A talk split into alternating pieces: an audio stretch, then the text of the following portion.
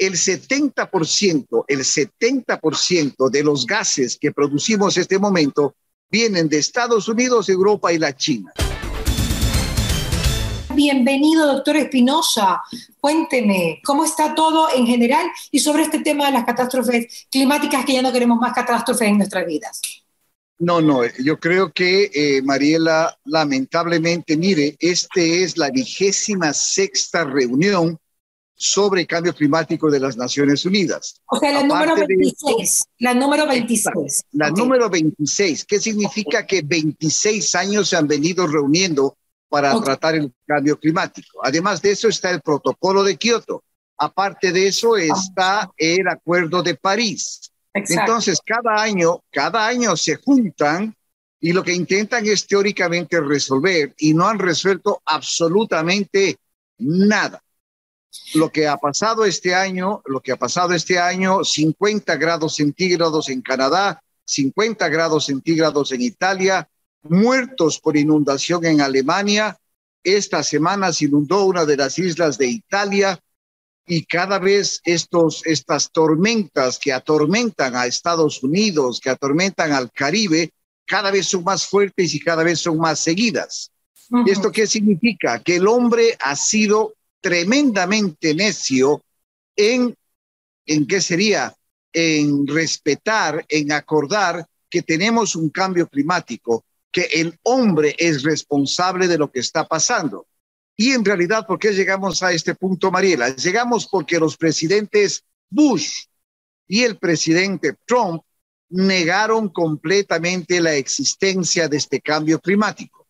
Hay otros líderes mundiales, por ejemplo, el primer ministro de la India en la última reunión de hace seis años en París, él dijo, sí, yo estoy de acuerdo que hay un cambio climático, yo estoy de acuerdo que debemos bajar las emisiones, pero la India no va a hacerlo porque todavía no estamos listos. Todavía tenemos que quemar más carbón. Cuando yo tenga el mismo desarrollo que ustedes, entonces voy a dejar de hacerlo. Y estamos hablando de una sociedad de 1.400 millones de seres humanos. Doctor, ahí me paro y ahí reflexiono qué tanta verdad pudo, pudo haber tenido el presidente indio, sabiendo que si ellos sin carbón, pues no tienen tampoco para comer. Es por eso que alguna vez que yo hablaba con el doctor José Guevara sobre este tema de los procesos del cambio climático y las decisiones que hay que tomar en relación a él, él me dijo algo que me quedó muy en la cabeza. Hay que ser equilibrados en el tema, porque no podemos dejar sin comer a la gente por el cambio climático. Entonces, que nadie queme carbón y los hindúes se pueden hasta morir, o sea, y se quedan sin comer. O sea, hay que ser equilibrados en el tema y probablemente... No, no, por eso le digo, esa, esa, esa transparencia, esa honestidad, esa honestidad del primer ministro hindú es seria. O sea, mire, yo no voy a parar de... Es realista, claro. Es realista, un punto. Pero ahora, ¿qué es lo, ¿cuál es el otro punto? El 70%, el 70% de los gases que producimos en este momento vienen de Estados Unidos, Europa y la China. O sea, esos son los tres grandes que producen eh, los gases del cambio climático y ninguno de ellos se está haciendo nada. Ah, hay unos datos curiosos, usted ya debe haberles oído. Un americano consume seis veces más, contamina seis veces más de lo que contamina un latinoamericano y un europeo tres o cuatro veces más. Y sin embargo, nosotros somos los que más sufrimos. ¿Por qué? Porque si bien en Alemania hubo muertos por inundaciones, y aquí Mariela, no quiero ser pesimista, pero sí quiero advertir a través suyo de que el invierno que se viene para el Ecuador en cuanto a lluvias va a ser tremendamente fuerte.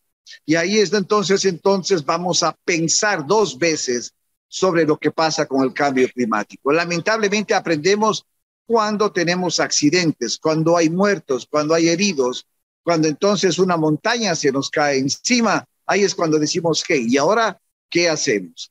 Ahí hay una historia muy buena, Mariela, del vicepresidente Al Gore de los Estados Unidos. Él ganó el premio Nobel porque lideró todo este asunto de cambio climático cuando era vicepresidente.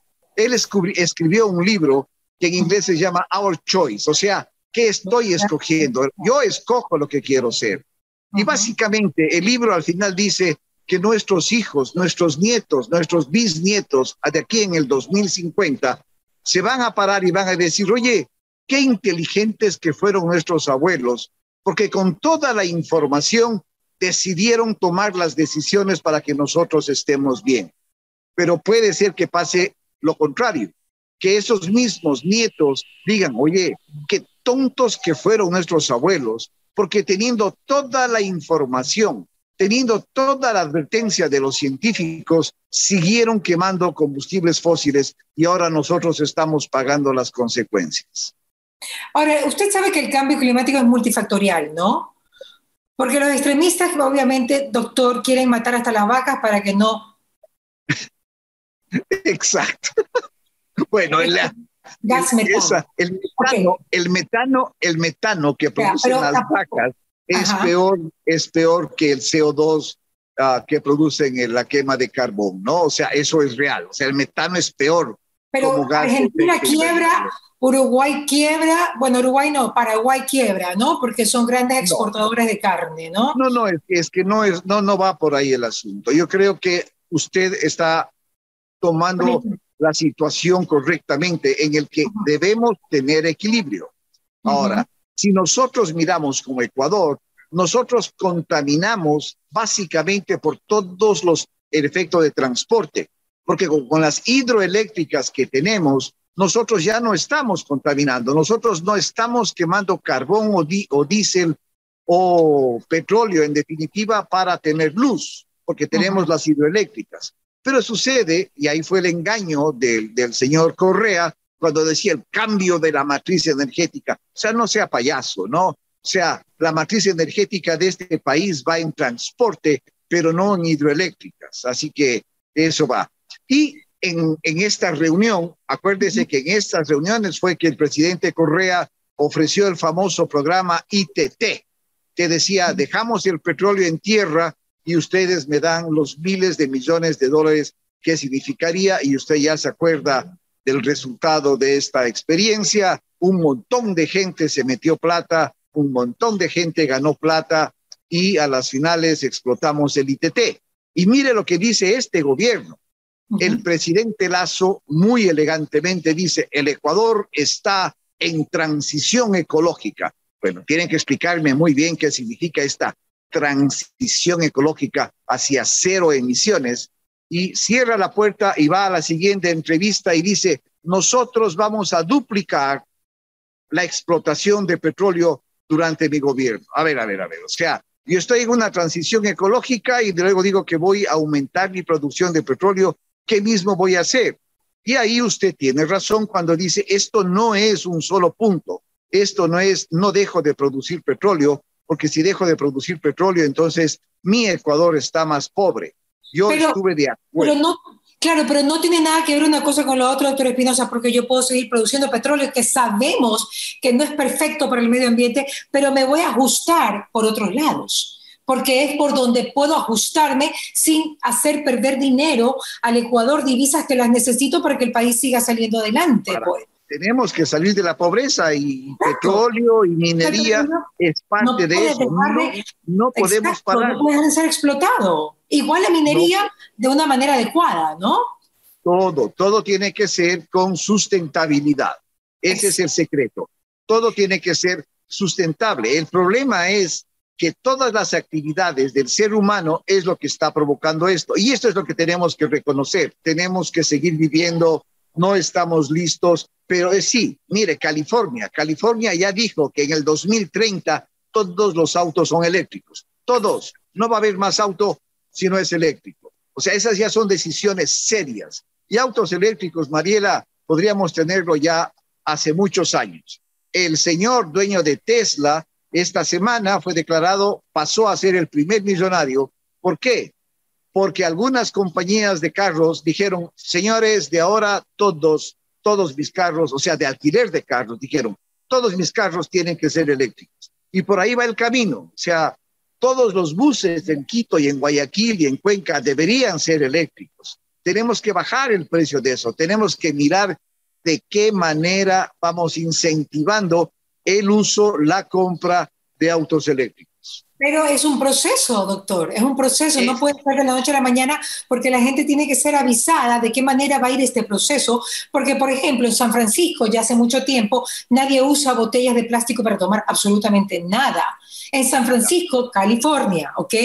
Acá no les puedes quitar pues el uso de no plástico, aunque ya hay ordenanzas para que vayan saliendo poco a poco, por ejemplo, pues los sorbetes y tal, y ya pues hay otro tipo de plásticos que son eh, biodegradables, pero no les puedes quitar porque hay empresas plásticas que dejan sin trabajo a mucha gente si esto pasa. O sea, todo tiene que ser gradual porque definitivamente las grandes industrias que finalmente son las que le dan de comer al país. Mire que Cuenca, el otro día que tuve entrevista con el alcalde de Cuenca decía que en Cuenca no es tanto el turismo como la industria el ingreso de dinero. Entonces, así mismo es Guayaquil, así mismo es Quito.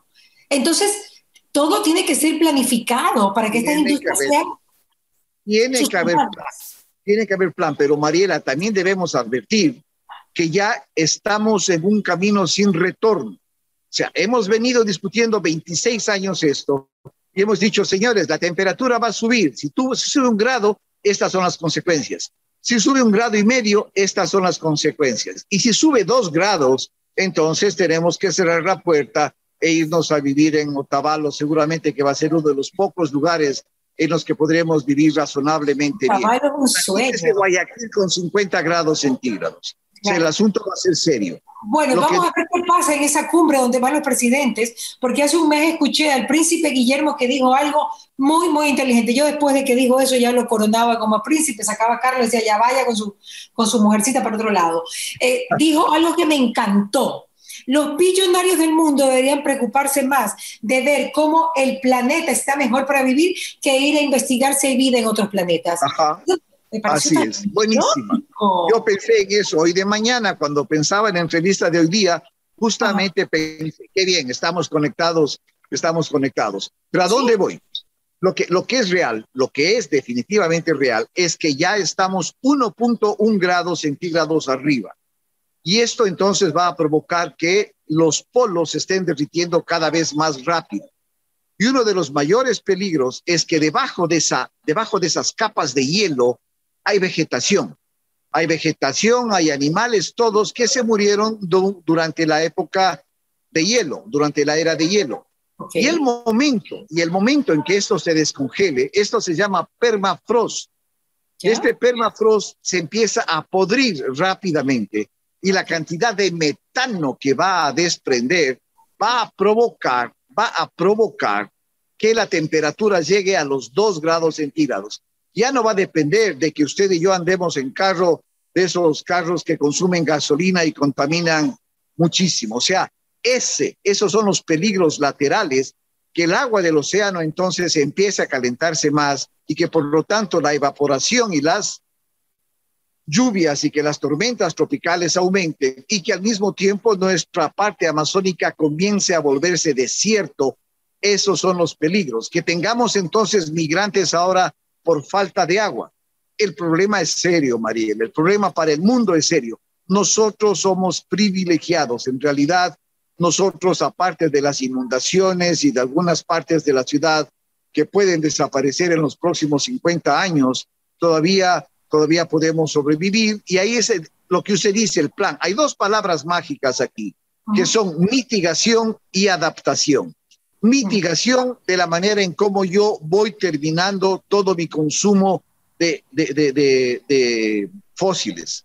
Y la adaptación es nuestro banano, nuestro arroz, nuestros camarones, nuestras rosas. ¿Será que los productores están viendo qué pasa si la temperatura sube?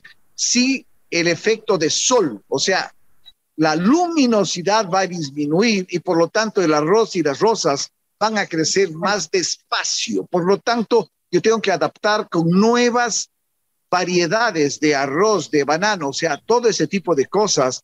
Los industriales tienen que estar alertas a que esto va a llevar un tiempo y no que un momento, que un año digan, oiga, yo producía tantas toneladas de arroz y ahora produzco la mitad.